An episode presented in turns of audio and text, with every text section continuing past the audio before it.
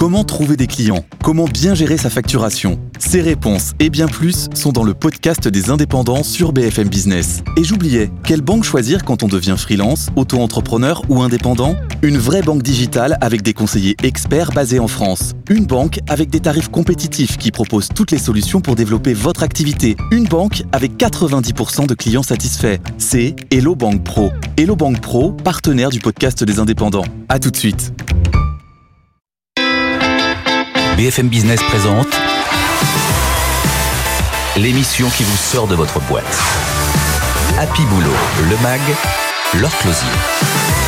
Bonjour à tous, bienvenue dans Happy Boulot le MAG. Cette semaine au menu, quel est le rôle des entreprises dans la campagne de vaccination? C'est la question qu'on va poser à la DRH d'AXA France. Les frais professionnels évoluent. Est-ce que vous préférez qu'on vous rembourse votre passe Navigo ou plutôt qu'on finance la fibre chez vous? C'est une question qu'on va poser à Karim Jouini, le fondateur d'Expansia. Et il a mené une étude sur les frais professionnels. Et enfin, LinkedIn, il faut y être. Et pas que tout le monde soit au courant. Comment on fait quand on cherche un job et qu'on veut être discret sans que son boss voit qu'on est en alerte C'est la question qu'on va poser à Karine van der Schrick. Elle est spécialiste de la recherche d'emploi. Happy Boulot le MAG, c'est parti. BFM Business, Happy Boulot, le MAG, l'exécutif de la semaine. Et notre exécutif de la semaine, c'est la DRH, DRH d'AXA France, Diane Deperroy. Bonjour. Bonjour. AXA, euh, c'est 13 000 salariés en France, pour ceux qui dépendent directement d'AXA, 24 milliards d'euros de chiffre d'affaires, un mastodonte évidemment de l'économie euh, française. Vous travaillez aujourd'hui 100% euh, quasiment euh, en, télétravail. Ça se passe bien? Ça commence à bien se structurer? Nous sommes à la fois service essentiel, donc les équipes commerciales mmh. sont en capacité euh, d'être sur le terrain, et en même temps nous sommes à 98% en télétravail. Ça se passe bien. On avait l'habitude, hein, parce que avant le confinement, on était déjà à 60% de gens qui pratiquaient en moyenne une journée de télétravail. Donc, on avait appris à gérer sans papier, on avait les bons outils informatiques, on avait les bons réseaux et on avait déjà lancé des formations au management à distance. Mais une journée et toute la vie, quand même, euh, il y a. Alors, il y a un énorme gap. Et d'ailleurs, nos collaborateurs en ce moment sont très heureux parce qu'on permet de faire les réunions de rentrée sur site, euh, des réunions de reprise pour lancer euh, l'année 2021. Et il y a une grande satisfaction sur le sujet. Et on aimerait pouvoir. Donc il y a des retours par-ci par-là au bureau pour essayer Alors, de se voir. Quand même. Exactement, juste pour les réunions de rentrée, mmh. un peu dans la tolérance qui nous a été ouverte euh, de reprise, journée par semaine, voilà, ouais. par le ministère du Travail. Et puis nous aimerions à terme, quand on pourra, remettre en place les rotations qu'on avait organisées. Il y avait les équipes bleues, les équipes rouges qui venaient deux à trois jours par semaine toutes les semaines. Et ça, les collaborateurs nous le réclament, mais pour le moment, c'est compliqué. On est euh, début janvier, euh, la, la, stratégie vaccinale du gouvernement euh, se met en place petit à petit, à la, à, la, vitesse que l'on connaît. Quel est le rôle d'une entreprise? Quel rôle peut avoir une entreprise comme AXA ou toutes les autres grosses entreprises dans la stratégie vaccinale? Est-ce qu'il faut dire nous on est pour, nous on est contre, nous on va s'y mettre? Alors, nous, ça fait plus de dix ans qu'on vaccine contre la grippe et c'est régulier, les collaborateurs reviennent. Et grosso modo, on vaccine à peu près 25% de nos collaborateurs en Ile-de-France, car on a un service de santé du travail autonome. Donc quand vous dites on vaccine, c'est-à-dire que chez les AXA, médecins, il y a des... Voilà, les médecins du travail, du service de santé autonome, vaccinent grosso modo 25% des collaborateurs tous les ans. Donc nous, on se propose de faire partie de l'effort national, de proposer à nos collaborateurs cette, cette vaccination Covid lorsque les conditions seront réunies, mais on a les cabinets médicaux, on a l'espace, on a la volonté de le faire et de proposer cette euh, couverture vaccinale. Après, il faut qu'on puisse avoir euh, l'autorisation que les médecins du travail puissent le faire, et puis les doses euh, pour pouvoir. Donc pour vos propres salariés, ça pourrait passer directement à travers vous, sans engorger les, les autres centres. Exactement, et... exactement. On est prêt. Euh, il faut juste que les conditions logistiques euh, soient réunies, mais on a la volonté de le faire et on sait que les collaborateurs sont très demandeurs. Alors c'est ce que j'allais vous demander, est-ce que ça correspond à une volonté de vos collaborateurs ou, ou pas, ou finalement c'est faire rentrer un débat extérieur au sein de l'entreprise? On l'a fait avec la vaccination antigrippale, les collaborateurs volontaires viennent, grosso modo il y en a un quart qui en profite, bien proposer la vaccination anti-Covid, on le fera de la même façon, euh, en, en, anonymat, en volontariat. Parce que ça peut créer un débat au sein de votre entreprise, à la machine à café en disant toi tu reviens au travail, tu n'as pas été vacciné, euh, c'est un sujet peut-être de tension. On l'a pas anglais de cette façon-là, mmh. on l'a anglais sur on va vous faciliter la vie, ceux qui voudront, bien sûr sur la base de l'anonymat du volontariat, venez vous faire vacciner. encore une fois, sous réserve de notre autorisation. Mais vous pensez qu'une entreprise euh, comme la vôtre doit prendre position euh, fortement euh, pour le vaccin en disant nous, c'est comme ça la reprise? Une entreprise comme la nôtre, elle doit pouvoir le proposer comme on le propose pour cette vaccination antigrippale. C'est comme ça qu'on a qu'on s'est positionné et on pense que c'est important de pouvoir l'offrir. Après viendront ceux qui voudront et encore une fois, il faut qu'on ait l'autorisation. Et puis juridiquement, ça n'est pas possible pour une entreprise, le AXA comme une autre, de dire vous n'êtes pas vacciné. Enfin, on ne peut pas euh, absolument rentrer dans ce non, dans, ce détail. Ce n'est pas discrimination, absolument, pas. C'est vraiment légal. une proposition comme un accompagnement de nos collaborateurs, comme on propose un certain nombre de prestations. Euh, euh, par exemple, on a des journées sur la nutrition, des journées sur le sommeil. Ben, vous voyez, c'est la même mm. chose. On propose la vaccination antigrippale. Eh bien, on pourrait proposer la vaccination anti-Covid. Mais ça va peut-être être un outil d'attractivité. Vous recrutez toujours euh, cette année. Euh, c'est quoi 5000 personnes par, euh, par, an? Exactement. Vous n'avez pas baissé le niveau de la Non, on est resté stable. On continue à faire des recrutements des commerciaux. On croit beaucoup à une distribution figitale. Donc des commerciaux sur le terrain, hein, c'est la partie mmh. figitale, le début du, du physique, physique, voilà des informaticiens qui vont développer la partie digitale pour qu'on soit bien en figital. Et puis bien sûr, des gens qui travaillent sur tout ce qui est la dynamique métier de l'assurance, des actuaires, des gens qui font les calculs statistiques, euh, des euh, euh, donc collaborateurs qui souscrivent, qui prennent les risques, donc tous ces métiers de l'assurance. Voilà, et donc on souhaite continuer parce qu'il est très important de continuer à développer l'entreprise. Sur les stagiaires, sur les alternants, tout ça, il y a une baisse de la jauge. On a tenu tous nos engagements euh, pendant le premier confinement déjà. Et là, on a même augmenté de 10% cet été pour pouvoir accompagner et donner la possibilité à des jeunes de faire des alternances chez AXA. Alors chez AXA, évidemment, c'est à distance aujourd'hui et donc on accompagne et on a eu des managers formidables parce qu'ils nous ont donné 10% de missions en plus en disant je m'engage, je vais accompagner les collaborateurs. Alors comment ils font quand ils arrivent, euh, ces stagiaires, eh mais c'est valable aussi pour les nouveaux entrants C'est valable pour les nouveaux entrants. En fait, on fait un process d'onboarding à distance. Donc on les accueille au travers de nos outils euh, distanciels comme Teams, on fait des rendez-vous, on fait des présentations à distance. Voilà, on a essayé de, de, de transposer le présentiel en digital et je ne suis pas sûre que ce soit simple d'être alternant à digital. Mais les managers les encadrent, les collaborateurs les aident. Et voilà, et nous, on, soutient en tant que RH le fait qu'on puisse fonctionner de cette façon-là et cet accompagnement. Sur ces 5000 euh, recrutements, vous allez avoir des difficultés. Il faut attirer ou ça vient euh, tout seul euh, par les canaux classiques? Alors, il faut toujours être présent sur les réseaux, dans les forums où on parle des métiers. donc, je vais dire, c'est ni facile, ni, enfin, ni plus facile, ni plus difficile. En fait, il faut toujours être présent et il faut s'habituer juste à se transposer. On était déjà très figito, hein. Mais évidemment, on va pas faire un escape game physique, par exemple dans nos locaux. Mm. Donc on fera différemment. On va euh, faire des réunions et des webinars Teams, on va faire des rencontres à distance. On va Mais c'est quoi la, promesse de recrutement euh, quand vous rentrez euh, chez AXA? Vous avez fait votre raison d'être, comme j'ai envie de vous dire, comme tout le monde. La vôtre, c'est agir pour le progrès humain en protégeant ce qui compte. Exactement. moi, une fois que vous m'avez dit ça... Ben, notre métier d'assurance, c'est protéger. C'est protéger les personnes, votre famille, c'est protéger votre habitation, protéger votre voiture si vous en avez une, protéger les usines, protéger euh, les bureaux. Voilà, c'est ça. Et donc, on va expliquer ce rôle de protection qui est un très beau rôle. Mm. Donc, on explique notre raison d'être et puis derrière tout ce qui va avec. Quand on entre chez AXA, voilà ce qui va se passer. On va avoir euh, quelqu'un qui va être un facilitateur quelque part, qui, qui va nous aider quand on est euh, nouvel entrant chez nous. Et puis, on va avoir des rendez-vous réguliers. Voilà, voilà comment on, on va le, le gérer. Et puis, vous savez, entrer chez AXA, c'est aussi entrer dans une entreprise qui est citoyenne, qui a des actions. C'est faire du pro bono aussi. Hein, c'est cette possibilité-là qu'on va donner. C'est aussi euh, euh, rentrer dans toute notre dynamique autour de la RSE, qui est quelque chose de très important. Ça veut dire justement que vous cherchez des profils de gens euh, qui ont un engagement associatif, qui ont une vision sociale particulière. Vous cherchez ce type de profil? En tout cas, ça fait partie de l'engagement, ça fait partie de la personnalité. C'est un plus, ça fait partie de la personnalité. C'est intéressant de savoir que on est engagé dans une association. Ça veut dire qu'on a un engagement. Ça veut dire qu'on on, on, est prêt à, partager aussi un jeu collectif. Je crois énormément au jeu collectif JE, mais aussi JEU. C'est-à-dire comment on intègre un collectif. de plus en plus, on travaille en collectif.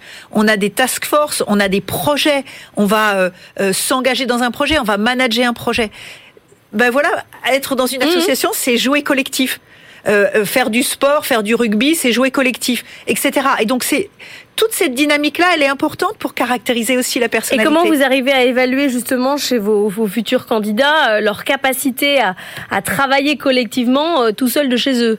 Alors, c'est plus complexe aujourd'hui, mais en même temps, les projets et la transposition qu'on fait des escape games dans la rencontre que l'on fait, dans le fait de, de, de, de pouvoir partager des moments en Teams avec les autres, eh bien, c'est aussi la façon dont les collaborateurs peuvent s'engager. Et vous savez ô combien les soft skills sont importantes aujourd'hui. C'est ce qu'on appelle les compétences professionnelles relationnelles. Ben, ça, pour moi, Vous avez mis très l'agilité fortement la- relationnelle. vous avez mis très fortement l'accent sur les soft skills? très fortement. Ils font même partie des évaluations aujourd'hui au sens compétences professionnelles relationnelles dans un job. Mm. Mais pour moi, en fait, cette crise, elle a révélé des choses sur lesquelles on s'était déjà embarqué. De l'agilité relationnelle, Mm. c'était déjà vital. Mais en fait, ça l'est encore plus. De l'agilité bah, digitale, hein, il faut savoir se servir des outils. Et même émotionnel. Exactement. Et de l'agilité managériale. Je pense que cette crise, elle révèle ça. Et en fait, euh, c'est aussi ce qu'on cherche, cette agilité relationnelle et digitale. Vous allez avoir le droit au même questionnaire que tout le monde. Vous me dites si on continue ou on arrête. Est-ce qu'on continue ou on arrête avec les CV Puisque vous êtes très soft skills, on arrête? On continue, il faut de tout. Même des CV qui nous arrivent, on les réceptionne, on les prend, on les met dans nos viviers et puis on voit si on a les jobs pour. Les horaires, on continue ou on arrête? On a tout sur les arrêts. On continue. Il y a des horaires, ça c'est légal. Et puis il y a le fait qu'on a variabilisé complètement le dispositif. On le sait bien dans le monde d'aujourd'hui. Les tests de personnalité, vous en faites ou pas? Non, on arrête. Ça, c'est niette. Les teams, bah, on est obligé, hein, on Oui, continue. oui. Les team building, vous êtes très escape game. Alors on est très Alors, envie. les types building, il faut les continuer, mais apprendre à les faire en distanciel. Et le jour où on pourra en présentiel. Il y aura de l'escape game hein, chez AXA quand on Je pourra. pense que c'est important de partager des moments. Les chief happiness officers, vous en avez? Non, C'est niette. Les feedbacks à toutes les sauces, on continue ou on arrête? Il faut le faire dans une dynamique euh, proactive et intéressante pour que ça apporte quelque chose. Les entretiens de fin d'année, vous en faites ou pas? Oui, on en Toujours. fait. On est en plein dedans. Bien cadré, avec des petites cases, euh, on continue. Ouais, puis un échange entre le collaborateur et le manager, c'est très important. C'est des moments privilégiés, ça. LinkedIn, quelle est votre relation, vous, personnellement, avec LinkedIn? Alors, moi, je réponds quand on m'envoie des CV ou des demandes de, de job euh, ou de stage. Euh, je suis pas sûre d'être très réactif, donc j'ai encore des progrès à faire. Ah, vous répondez déjà, c'est quand même pas mal. Ouais, écoutez, C'est déjà un gros pas. Attention, je vérifie. hein. Après, quand on me dit Vous allez qu'on répond. regarder, vous pouvez y aller. Merci beaucoup Diane de Perrois d'avoir été avec nous, euh, Merci. DRH d'AXA France. On va parler frais professionnels. Bah, on n'a plus grand chose à dépenser, mais on va voir où est-ce qu'on met l'accent en 2020. BFM Business. Happy Boulot, le MAG. Better Together. On est avec Karim Jouini, fondateur et président d'Expansia. Bonjour. Bonjour. Vous êtes un éditeur de logiciels spécialisé dans la gestion des notes de frais. C'est ça qui va nous intéresser aujourd'hui. Ça existe encore, euh, les notes de frais. Vous venez de réaliser un baromètre sur les dépenses professionnelles. C'est la troisième année. Ça existe encore les frais professionnels? On ne voyage plus, on va plus nulle part, on ne mange plus au restaurant. Il reste quand même quelques petites choses, mais globalement beaucoup ont disparu. Alors oui, mais c'est contre-intuitif. Nous, ce qu'on appelle les frais professionnels, c'est l'ensemble des dépenses qui impliquent le salarié. Donc c'est pas forcément lié à l'image qu'on a des notes de frais, donc c'est pas forcément le voyage, c'est l'ensemble des frais qui vont faire le lien entre l'entreprise et le salarié. Donc ça va être, euh, je vais acheter une imprimante parce que je travaille chez moi, ça va être le télétravail, ça va être la gestion des déplacements euh, quotidiens, donc Navigo, etc. Donc on gère tout ça. Et donc comme vous, comme vous venez de dire, euh, on publie un baromètre chaque année qui permet de voir les tendances euh, dans ce type de dépenses. Donc les années précédentes, les tendances allaient être par exemple la montée d'Uber ou, ou d'autres sujets. Ouais. Et celle de cette année, elle est super intéressante parce qu'elle permet dans une même année de voir avant le confinement, pendant le confinement et la tendance de ce qui est en train de se passer post-confinement, même si on n'en est pas encore Alors qu'est-ce qu'on voit? Que la, la voiture euh, fait la voiture individuelle euh, fait son grand retour. Alors oui, donc évidemment on, on voyage beaucoup moins et beaucoup moins loin, donc euh, plus d'aérien, plus de train, euh, Mhm. vrai effondrement de ces moyens de transport là. Par contre, les déplacements pro qui restent favorisent la voiture avec une montée de plus de 40% de dépenses supplémentaires par rapport à l'année dernière. Euh, donc autant des frais kilométriques, c'est-à-dire quand j'utilise ma voiture personnelle euh, et que je me fais rembourser par l'entreprise, ou de location de voiture. Donc moins de remboursement euh, de transport en commun aussi, le pass Navigo en Ile-de-France, euh, il y a des entreprises qui commencent à dire vous l'utilisez pas, j'arrête. Alors oui, on commence à voir cette tendance. Ouais. C'est-à-dire que les entreprises disent évidemment, pendant les mois de confinement complet, les entreprises ne devraient pas rembourser le Navigo. D'ailleurs, elles n'ont même pas le droit de le faire, même si certaines ont continué. Par contre, aujourd'hui, avec euh, euh, des changements de comportement de travail, on voit que des entreprises mettent en place le télétravail partiel. C'est-à-dire, je viens un jour par semaine, je Mhm. viens deux jours par semaine. Et se pose réellement la question de qu'est-ce que je fais de ce Navigo ou des équivalents en région euh, versus des moyens de transport plus doux et euh, euh, moins chers pour l'entreprise et moins chers pour le salarié. C'est quoi, c'est le vélo? Alors, c'est le vélo, c'est la trottinette, c'est tout dépend bien sûr de le- Mhm. à quel point c'est urbanisé et de ce qui est possible. Et justement, le législateur a sorti une loi qui s'appelle le forfait mobilité durable, qui permet à une entreprise de dire, si on prend l'exemple parisien, sur accord euh, sa- salarial, de ne plus rembourser le Navigo, mais d'allouer 400 euros par an et par salarié en multimodal. Donc autant l'achat du vélo que les frais kilométriques vélo, que la réparation, que la trottinette. que- 400 euros. 400 euros par an, ce qui est à peu près l'équivalent du Navigo, Ouais. parce que les- entreprises remboursent la moitié du Navigo, et ça Mhm. donne à peu près ça. Et donc, ce qui est vraiment intéressant, c'est qu'on voit ces comportements s'inscrire. Et c'est là où je vous disais que les frais pro, c'est bien au-delà des notes de frais. Ce type de dépense est bien géré dans Expensia par nos clients, parce que sinon, pour eux, c'est ingérable de gérer autant de, de, de, de dépenses. Donc la grosse évolution, évidemment, c'est le télétravail. Est-ce Mm. que la chaise de bureau, euh, les crayons, euh, tout ça, ça devient une dépense euh, prise en charge par l'entreprise? Il n'y a pas d'obligation légale, Mhm. mais est-ce qu'il y a des évolutions de comportement des entreprises? Alors, il n'y a pas d'obligation légale. Il y a également des petits risques, des fois, à aller trop loin dans le remboursement. C'est-à-dire que l'URSSAF est assez dur Ouais. sur ce sujet-là. Euh, maintenant, ça se met en place. Et on l'a vu beaucoup au premier confinement, où des entreprises se sont retrouvées complètement démunies. C'est-à-dire qu'elles avaient des postes de travail classiques, euh, PC Pas d'ordinateur portable, ouais. Pas d'ordinateur portable. euh, euh, les salariés pas forcément équipés, euh, ils n'ont pas de fibre optique, Mm. euh, n'ont pas les, les... Et donc, les entreprises ont euh, euh, dû mettre un vrai budget. Alors qu'est-ce que vous voyez par euh, typiquement? Alors, ce qu'on voit typiquement, le, la première dépense, c'est l'imprimante, Mhm. surprenamment. Euh, les Pour chaises de, imprimer quoi? Des mails? Pour, pour pouvoir faire des signatures, pour pouvoir Ouais. faire un certain nombre de sujets. Euh, deuxième chose, la chaise de bureau, les laptops. Donc Ouais, évidemment, c'est personnel. pas si simple à mettre en place tout de suite pour tous les salariés, mais ça a été mis en place. Ensuite. L'imprimante avant l'ordinateur portable, ce qui n'est pas forcément intuitif. J'aurais commencé par l'ordinateur portable, mais C'est vrai, mais parce qu'il y a, il y a une part euh, assez importante d'entreprises qui sont déjà équipées d'ordinateurs portables. En réalité, parce que le télétravail c'est pas 100% une nouveauté. La nouveauté c'est qu'il soit Tout le aussi, voilà, qu'il soit aussi aussi euh, répandu. Mais le télétravail existait euh, bien avant. Euh, Aujourd'hui, c'est juste devenu une obligation à un certain moment de, de, de l'année. On voit également les dépenses de télécommunication, donc forfait mobile. euh, partie de la fibre optique. L'URSSAF a fini par publier des recommandations sur qu'est-ce qu'un remboursement euh, acceptable et qu'est-ce qui ne l'est pas. Et qu'est-ce qu'elle dit La fibre optique, c'en est un? Remboursement acceptable? Elle dit qu'il faut que ça soit une- un pourcentage des dépenses de télécommunication ou un forfait. Donc elle mis en place des forfaits qui sont entre 10 et 50 euros par mois, qui permettent aux entreprises de rembourser soit une, une somme forfaitaire, soit de rembourser un pourcentage de la facture. Et donc ce qu'on fait nous pour nos clients, c'est qu'ils peuvent paramétrer Expensia pour dire je rembourse 50% de l'abonnement de téléphone, 80% de la fibre, etc. Et tout est ensuite automatisé par l'outil.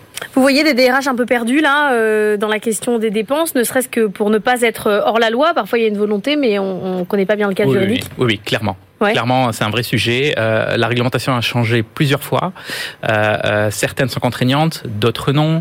Euh, la partie télétravail, par exemple, n'est pas contraignante, mais c'est une recommandation Mm. de l'URSSAF de dire faites un accord entreprise et faites-le. Donc nous, par exemple, ça fait partie des, des, des demandes qu'on a de nos clients et des services qu'on fournit, c'est de leur dire voici le cadre légal ou, ou voici comment vous pouvez paramétrer l'outil ou on va vous le pré-paramétrer pour que vous n'ayez pas cette anxiété légale ou fiscale sur qu'est-ce que j'ai le droit de faire et qu'est-ce que j'ai pas le droit Parce que de le faire. problème, c'est la multiplication des, des questions personnelles, quoi, des- du cas par cas, euh, de gestion salarié par salarié. Bah, la législation, elle est un petit peu en train d'aller vers ça. C'est-à-dire qu'avant, c'était simple. Je pouvais dire, par exemple, pour les, pour les Parisiens, c'est le Navigo, point. Mm. Donc, quelle que soit la situation de chacun et est-ce qu'il va vraiment l'utiliser ou pas. Euh, maintenant, on va vers comment je flexibilise et comment je gère au cas par cas. Et c'est pour ça que des entreprises comme nous ont une très forte croissance, parce qu'on permet de fluidifier tout ça. Merci beaucoup Karim Joigny euh, d'être venu euh, nous voir, fondateur et président d'Expansia. On va parler euh, de LinkedIn, comment être discrète tout en étant efficace. BFM Business. Happy Boulot, le MAG. Business Case. Et on va faire ensemble un point LinkedIn. Je suis avec Karine Van der Schrick. Vous êtes fondatrice du site je suis un héros.com. Vous accompagnez euh, des gens en recherche d'emploi vers euh, bah, un emploi, ce, qui le, fait. ce, qui est le, ce qui est le but. Comment on utilise LinkedIn euh, quand on cherche un emploi sans que tout le monde le sache, surtout pas vos collègues et surtout pas euh, votre, euh, votre chef? Eh ben, il y a une seule solution. Euh, la première, c'est déjà de prendre son temps, parce qu'il faut se construire un projet professionnel.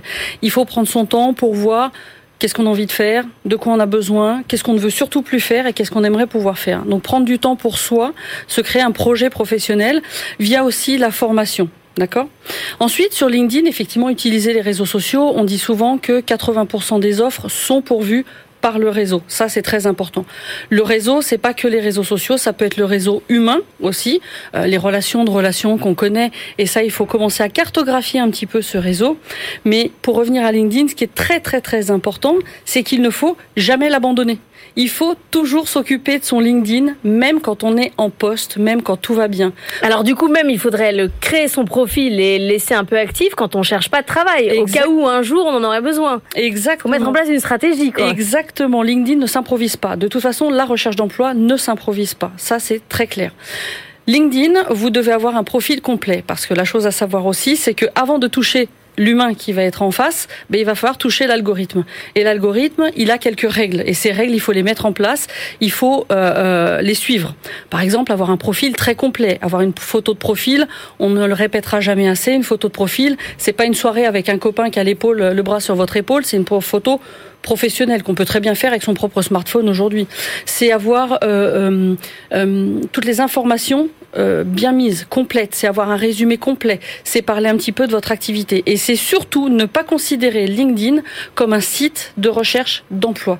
LinkedIn n'est pas un site de recherche d'emploi. C'est un site de mise en relation entre différentes personnes qui ne se connaissent absolument pas pour beaucoup. D'accord Parce qu'une fois que vous avez fait votre premier réseau où vous demandez à vos copains, euh, votre Mhm. famille, euh, votre conjoint de, de, de vous accepter, c'est d'aller apprendre à connaître des gens qui ne vous connaissent pas forcément.